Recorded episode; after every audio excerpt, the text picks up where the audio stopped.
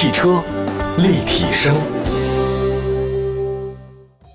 大家好，这里是汽车立体声，我是董斌，问候所有在听节目的好朋友们。日历已经到二零二一年了，这个为了让自己啊不再说错话，所以我在自己这个录制间的地方啊直播间写上了一个二零二一年，就提醒自己啊不要老放在二零二零年，估计过了春节以后呢差不多。其实天行无常啊，这个世事艰难，我觉得无论是你的肌肤体验啊，还是心理感知。都觉得二零二零年这个年过得真的是不太容易啊，呃，总感觉很凉。没错，今年好像西伯利亚那个寒流嘛，有的时候我觉得啊，人生啊稍微有点暂停一下，思考一下未来，我觉得是很有必要的一件事儿。那么二零二零年尽管这一年不太如意啊，整个世界的汽车格局呢都产生很大变化，但是确实有几款车也值得大家去好好关注一下。有道是年年岁岁花相似啊，岁岁年年人不同。那汽车工业到今年为止啊，碰到大事儿肯定很多啊，疫情只是其中一个。一往无前，每年啊每一度都会诞生让我们欢欣鼓舞的车型。我们非常主观的选出了几款车型，供大家参考。二零二零年，呃，既然是高举高打，我们在节目当中的话呢，也说一些平时可能够不太上着的一些车啊。尽管咱买不起，但是可以了解了解啊。先说就迈巴赫，这有点贵了哈。那么其实，在制造超豪华行政座驾的实力上，迈巴赫 S 级啊，真的是很给力的一件事情。迈巴赫 S 级呢，在二零二零年呢是全新出发了，它的整个的感觉啊就非常凌厉啊。有人说呢，比如说奔驰啊，它是定义了制造汽车，那么迈巴赫 S 级呢定义是权威定义者，就是你开这个车就证明我是很有 power 的人，大概是这个意思啊。其实迈巴赫呢这次整个的状态呢都特别的豪华，比如说它的迈巴赫那标志很鲜明，C 柱迈巴赫的徽章啊，增加了一个背光照明效果，辨识度特别的高。所以有人说啊，这个什么叫低调的奢华呢？看起来穿的衣服不怎么样，没有什么 logo，但是那个人，哎，你拿出那个手表看几点，哇，这个就是点睛之笔。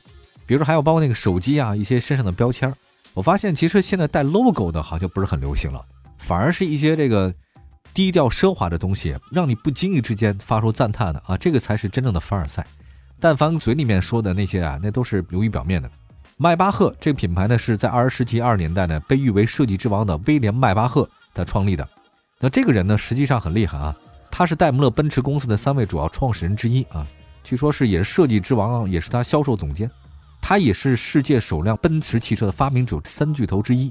那么一九一九年啊，当时威廉·迈巴赫跟他的儿子卡尔·迈巴赫共同缔造了迈巴赫这个品牌，是他姓名为代表的，象征着完美和昂贵的汽车。二零一一年十一月二十五号的时候呢，戴姆勒奔驰表示说了，因为市场业绩不好，我们旗下的超级豪华品牌迈巴赫呢，在一三年全面停产。届时呢，奔驰公司将顶级豪华系列引进最新一代的奔驰 S 系列轿车，而不是迈巴赫了。迈巴赫这两天好像复产嘛，听说好像这个品牌还是值钱的，所以他们在开始做各种各样的事情。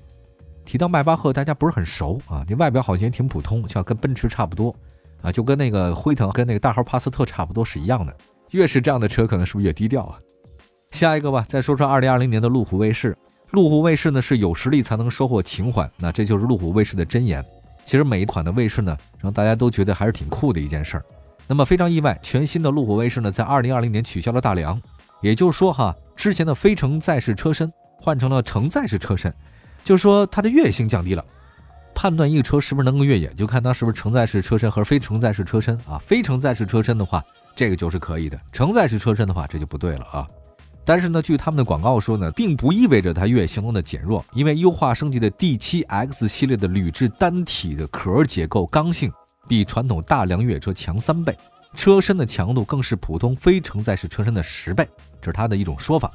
同时还配备了大量的先进的电子辅助系统，接近角、离去角，还有包括那通过角的数据啊，都是之前呢是可望而不可及的。而九百毫米，就是九十公分的最大涉水深度，可以藐视这个级别中的绝大多数对手，很厉害，很厉害。可以看一下路虎卫士啊，这个车型还是挺有味道的一件事儿。那接下来的话，还有一款车型在二零二零年值得大家关注，就是全新 BMW M3 M4。就是我在很久以前啊，参加过一次这个宝马 M 的一个活动，啊，当时非常有意思啊，因为我也哎，我也很土啊，当时知道是宝马的活动啊，就觉得因为是很小的一个活动，不是很大。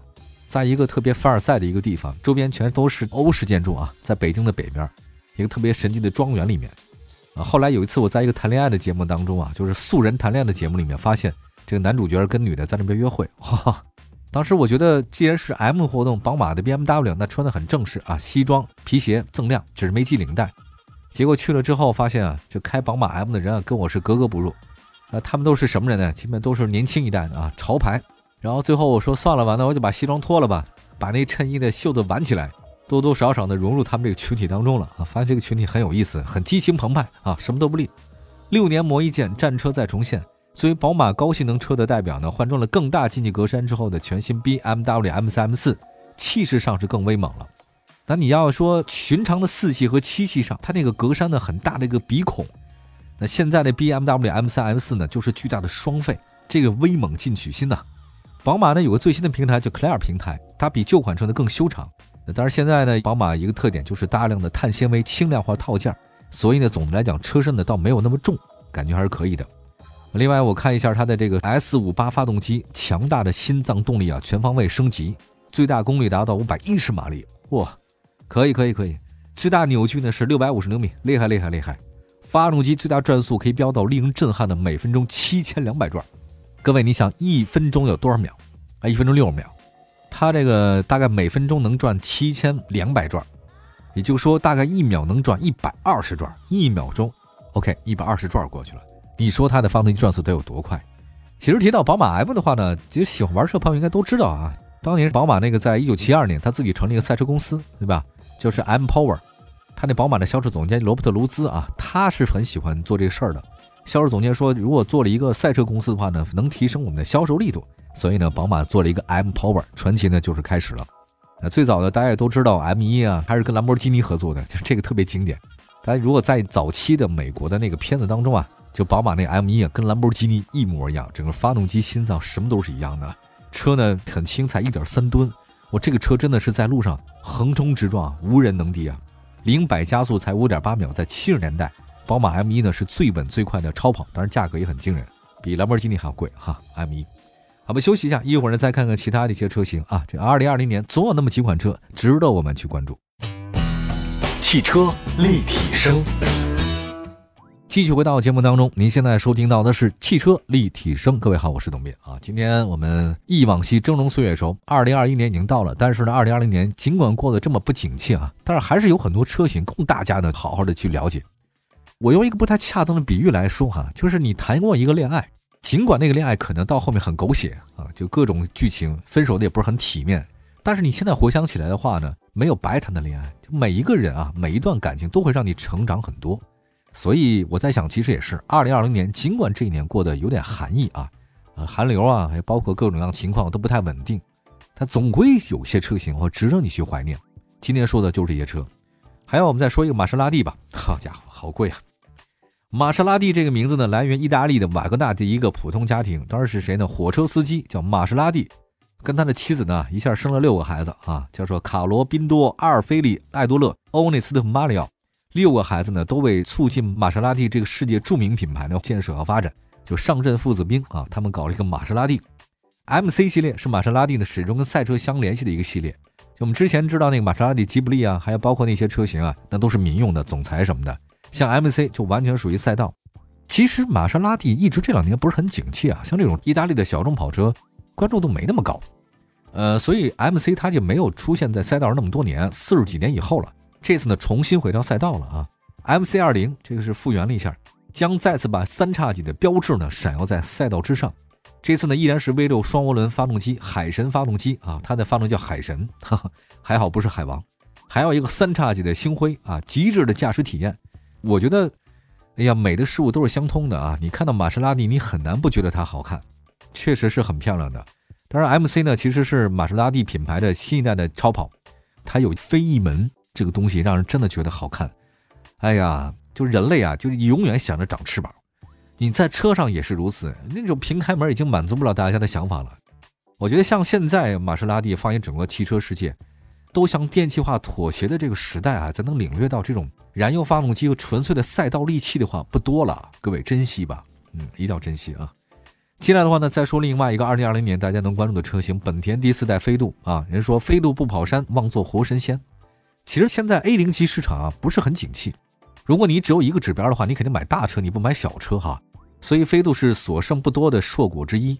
那这新一代的全新飞度呢，还是像以前的直男风采。哈哈哈哈但是很多人嘲笑他们，可是我觉得挺好的。你没点朝气还能叫年轻人吗？你不血液喷张，你不看《灌篮高手》，你还能是少年吗？所以本田，我觉得它直男范儿很足啊。它那个国六版的全新飞度，平均百公里加速成绩比国五版慢一秒多啊。全新飞度呢，当然也没有传说中的一点零升的涡轮增压三缸发动机，取而代之的还是地球梦的一点五升的四缸发动机，特别棒，特别棒。就坚守一下阵地吧啊！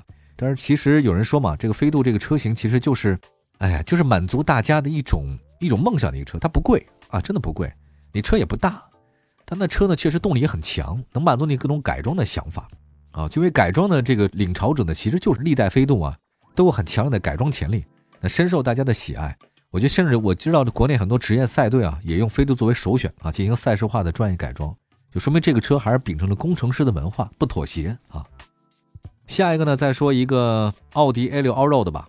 我们今天怎么说也得说一个 Wagon 的车型啊。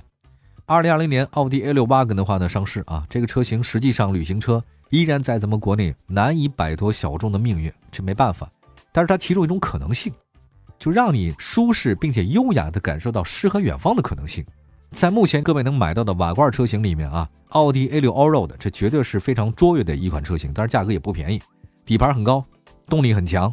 夸轴四驱啊，这绝对是非常好的一件事儿。三点零升的 TFSI 这个六 V 六发动机，三百四十马力，五百牛米的最大扭矩，七速的 S-tronic 的变速箱，最高车速每小时两百五十公里，零百加速五点三秒。车身线条非常好看，行李架粗犷的轮廓，这奥迪 A6 Allroad 绝对是大家能找到的轿车舒适性的旅行车的最完美的其中之一啊！这款车型。在我印象当中，我一直很想拥有一个这种 wagon 的车型啊。但是你想想看啊，wagon 是给谁准备的？是给那些悠闲的中产阶级的哦。他们有非常强大的诗和远方的诉求，但是兜里的钱呢，好像似乎也没有那么的多哈。他选一个 wagon 车型还是不错的啊。诗和远方都是需要钱的，朋友们。好吧，最后呢，再赶紧说一个车型吧，这个大家也比较感兴趣的全新数字高尔夫啊。世界三千多万车主深情厚爱的高尔夫与时俱进，这应该是高尔夫第八代了啊！它重点是数字化。我呢是高七的车主啊，其实我对高八还是挺关注的。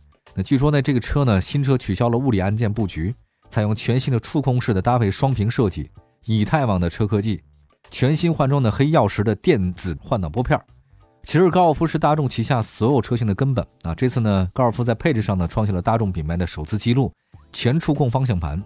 全触控式大灯开关，首次采用中控面板和触控式空调和音量设计。